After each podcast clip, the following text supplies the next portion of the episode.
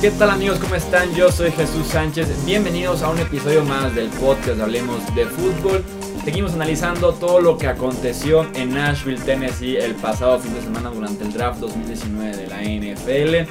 En esta ocasión nos estaremos enfocando en el segundo día del draft, rondas 2 y 3.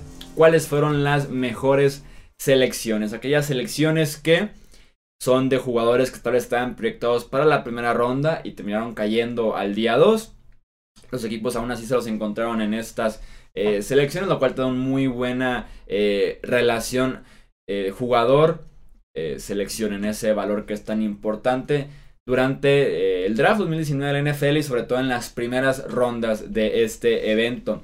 En los controles operativos del podcast está como siempre mi amigo Edgar Gallardo. Edgar, ¿cómo estás? Bienvenido. Muy bien, muchas gracias Jesús. Pues sí, ya listo para este, esta siguiente información que se viene después de la transmisión en vivo que tuvimos eh, sobre el draft. A la gente que no la vio le recomendamos ahí que se den una pasada por, por los videos anteriores, ahí la van a encontrar. Si quieren ver detalle, eh, pick tras pick de la primera ronda que tuvimos aquí en vivo en el canal. Sí, así es, fueron cuatro horas de transmisión, están en el canal de YouTube, lo encuentran como Hablemos de Fútbol, si están escuchando esto en formato eh, nada más de audio.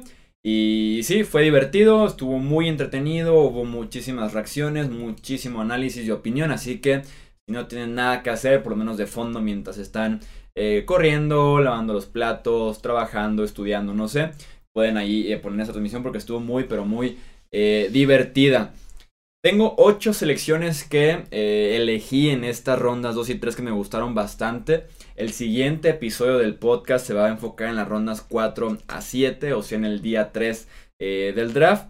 Voy a mencionar el, número de selección, el número del orden del draft, eh, el equipo, el jugador y por qué me agrada esta selección. Van a ser episodios muy rápidos, análisis eh, muy breve, ya en esta etapa que es un poco más lenta del offseason de la NFL.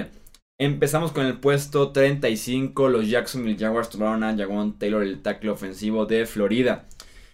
Los Jaguars, según algunos mock drafts previos al evento, estaban considerando a Jaguan Taylor en el pick número 7 global incluso. Eh, al final de cuentas los Jaguars eh, optan por el valor más grande que había en la posición. Perdón, en el, en el, draft board en general, sin importar posición, sin importar necesidades, el mejor jugador era sí o sí Josh Allen, el outside linebacker de Kentucky. Van por esa ruta, tal vez ignorando un poquito la línea ofensiva de momento. Pero en la segunda ronda se encuentran con Jawan Taylor, que insisto, muchos lo veían como el pick de Jacksonville para la primera ronda. Entonces, 28 eh, picks después, se encuentran aquí con, eh, con Jawan Taylor, que es un tackle derecho dominante, que creo se convierte sí o sí desde el día 1, desde la primera semana, en el tackle derecho titular de esa ofensiva de los Jaguars, que recién habían perdido su tackle derecho titular y por ahí había una pelea entre dos nombres que realmente no inspiraban confianza a ninguno de los dos. Llega Taylor a ese costado de la línea eh, ofensiva. Incluso si se quieren poner a experimentar, Cam Robinson como tackle izquierdo tal vez no es el más atlético ni el más confiable. Si es una eh, opción sólida, decente en la posición de tackle izquierdo. Pero si quisieran tal vez buscar una alternativa en la posición, podrían intercambiarlos y que Taylor sea tackle izquierdo. Pero creo que al final de cuentas Taylor va a ser el tackle derecho. Si no funciona, tiene el potencial para ser guarda derecho. Jugó en esas dos posiciones en la Universidad de Florida. Es dominante por tierra, tiene la habilidad atlética y el físico para también ser muy bueno en el juego aéreo. Y, eh, insisto, lo necesitaban porque habían perdido su tackle derecho y porque esa ofensiva quiere primero establecer el juego por tierra con Leonard Fournette como eh, la cabeza y como el centro de esa formación, de esa unidad. Pero también acaba de llegar Nick Foles, que tuvo éxito en Filadelfia detrás de una de las mejores líneas ofensivas de toda la NFL hace dos años y el año pasado también. Entonces, se trata de darle protección a tu nueva inversión que se llama Nick Foles y tratar de que esa ofensiva esté a la par de lo que ha sido la defensiva de los Jaguars las últimas tres temporadas. Puesto 38, Buffalo, seguimos con otro tackle ofensivo, Cody Ford, tackle de la Universidad de Oklahoma. Sabíamos que la clase de tackles era profunda, Mencionábamos también la de esquineros y la de receptores, que vamos a ver bastantes en este episodio y en los siguientes. Cody Ford es un tackle XL, como lo habíamos eh, pintado antes del draft. Es un tackle de 330 libras, que sí son como unas 20 más del promedio actual en la posición. Y el off-season de los Bills se ha tratado básicamente de cuidar y arropar a Josh Allen tanto en la línea ofensiva han invertido en centro, en guardias, les hace falta en tackles y aquí llega Cody Ford a la posición de tackle izquierdo, han invertido en los puestos de receptores, de ala cerrada, entonces insisto, el offseason de de los Bills se ha tratado de arropar a Josh Allen y este pick de Cody Ford que para algunos era una selección de primera ronda, para otros era justamente este rango, pero el valor que representa como franquicia al tener a Cody Ford y para mantener sano y de pie en la bolsa a Josh Allen porque el año pasado estuvo corriendo bastante, escapando principalmente de la presión. Puesto número 46, Cleveland toma a Greedy Williams, el cornerback de LSU, el mejor esquinero hombre a hombre de todo el draft. ¿Por qué cayó Greedy Williams en este draft? Seguramente fue por su tamaño. Es un cornerback bajito, es un cornerback ligerito y que realmente no quiere taclear ni hace el esfuerzo ni tiene el físico como para, hacer, para, como para ser eh, un tacleador eficiente en la NFL. Es el mejor hombre a hombre de este draft y me recuerda mucho al pick de los Cleveland Browns el año pasado, número 4 global, Denzel Ward. También un cornerback bajito, un cornerback ligerito, pero, pero que era muy bueno en hombre a hombre era muy bueno haciendo el espejo frente al receptor eh, rival y que ya vimos que en ese esquema defensivo de Cleveland el tamaño en ese sentido no importa. Si un buen esquinero no taclea, ni siquiera debería ser necesario taclear porque ni siquiera permitió la recepción en un principio. Entonces Greedy Williams y Denzel Ward es una muy pero muy buena pareja de esquineros jóvenes con los Browns. Puesto 51, Tennessee tomó a AJ Brown, receptor de Ole Miss.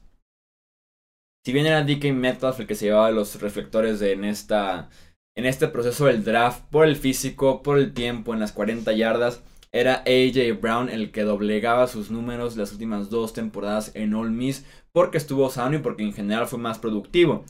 Ahora sumas a AJ Brown a esta ofensiva de Tennessee que ya tenía a Corey Davis que tiene el potencial para ser de los mejores receptores en la NFL que está todavía lejos pero que tiene ese potencial. Tiene también a Dan Humphries, que llegó en la agencia libre como un eh, receptor especializado en el slot. Y ahora se suma AJ Brown, que puede jugar por afuera y por adentro. Insisto, fue sumamente productivo en All Miss. Tiene temporadas de más de 70 recepciones, más de 1300 yardas y touchdowns en los dobles dígitos. Entonces, sumamente productivo AJ Brown.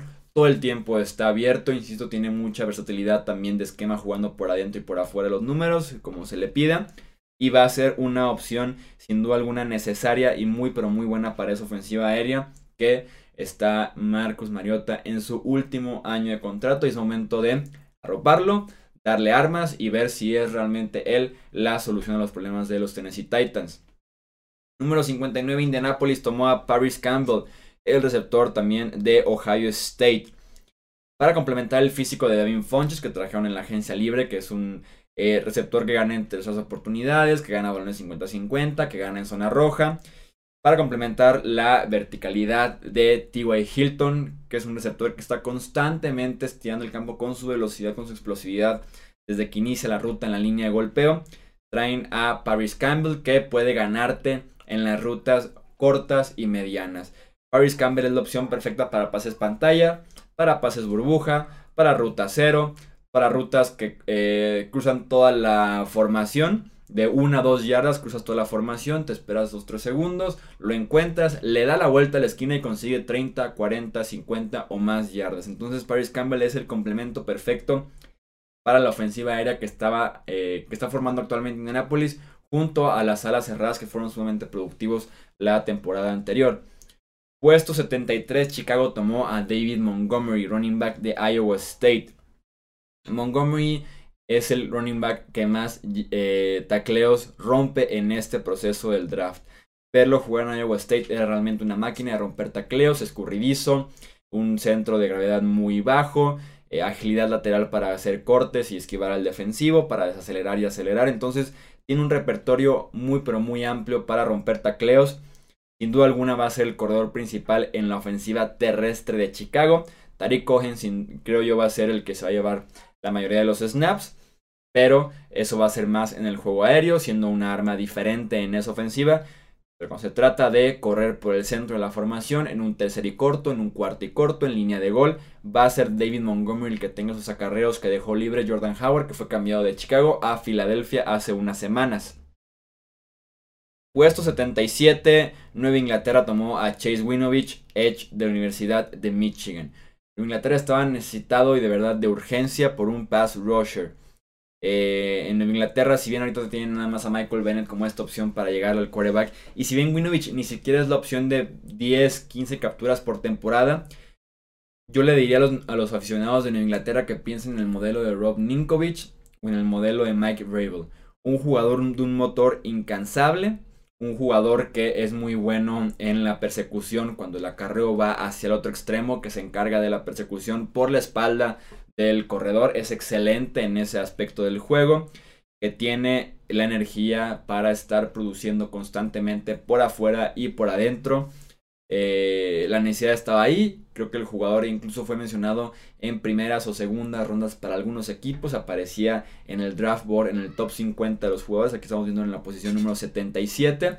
Viene de un programa grande, con pedigrí de NFL en ese staff de entrenadores. Creo que podría ser una transición eh, fácil, sencilla para Winovich y que lo veamos jugando bastante desde la primera semana de temporada, tanto por necesidad del equipo, porque realmente no hay muchas opciones en la posición, pero también porque eh, puede producirte 7-8 capturas de quarterback en la temporada. Eh, uno o dos tacleos importantes en el juego por tierra también por partido. Entonces tiene ese tipo de perfil, insisto, de muy bajo perfil, tales bajas estadísticas, pero que podría encontrar un lugar muy interesante en la defensiva de Inglaterra. Que defensive ends tiene a Michael Bennett, tiene a Dietrich Weiss Jr. y tiene a Derek Rivers. Fuera de Bennett, los otros dos, eh, Weiss es especialista por aire, eh, perdón, Wise es por tierra, Rivers es por aire y Winovich está en ese molde de los dos. Entonces podrían por ahí encontrar una rotación muy buena para incluir a Winovich. Y para cerrar en este podcast de las mejores selecciones de la segunda y tercera ronda, tenemos otra vez a Nueva Inglaterra. Puesto número 101, Nueva Inglaterra toma a Johnny Cayuste, tackle ofensivo de West Virginia.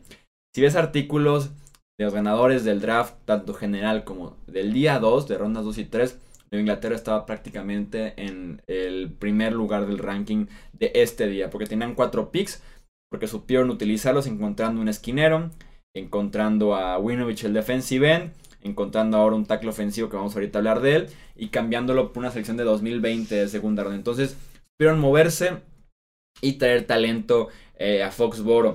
Cayuste es un tackle ofensivo de brazos largos que tiene un primer contacto sumamente fuerte desde que da el primer golpe al liniero defensivo rival.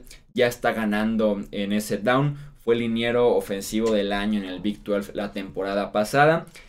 No tiene mucha técnica, sobre todo de pies, de rodillas, de cadera, pero estamos hablando de que llega un equipo que tiene como entrenador de línea ofensiva a Dante Escarnaquia y que eso lo puede desarrollar porque se trata de obtener el talento crudo, el talento que falta desarrollarse y que podría aprender y desarrollarlo ya estando en Inglaterra.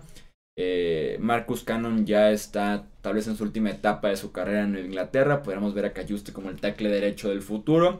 Ahora que perdieron, por lo menos a inicio de este año, a Cameron Fleming, a la Aaron Waddle, verlo como el sexto liniero ofensivo de Nueva Inglaterra cuando estén corriendo la lona y vaya que lo van a hacer bastante este año eh, en la ofensiva de los Patriots. Eso es todo por este episodio de las mejores selecciones de la ronda 2 y 3 del draft 2019 de la NFL. El siguiente vamos a platicar del día 3, rondas 4 a 7. Yo soy Jesús Sánchez, recuerden seguirnos en Facebook, Twitter e Instagram como hablemos de fútbol, el canal de YouTube y el podcast se publica dos a tres veces por semana, incluso durante el off-season 2019 de la NFL. Nuevamente, muchísimas gracias por estar aquí con nosotros, por su sintonía, por sus comentarios y nos escuchamos en el próximo episodio. Hasta luego.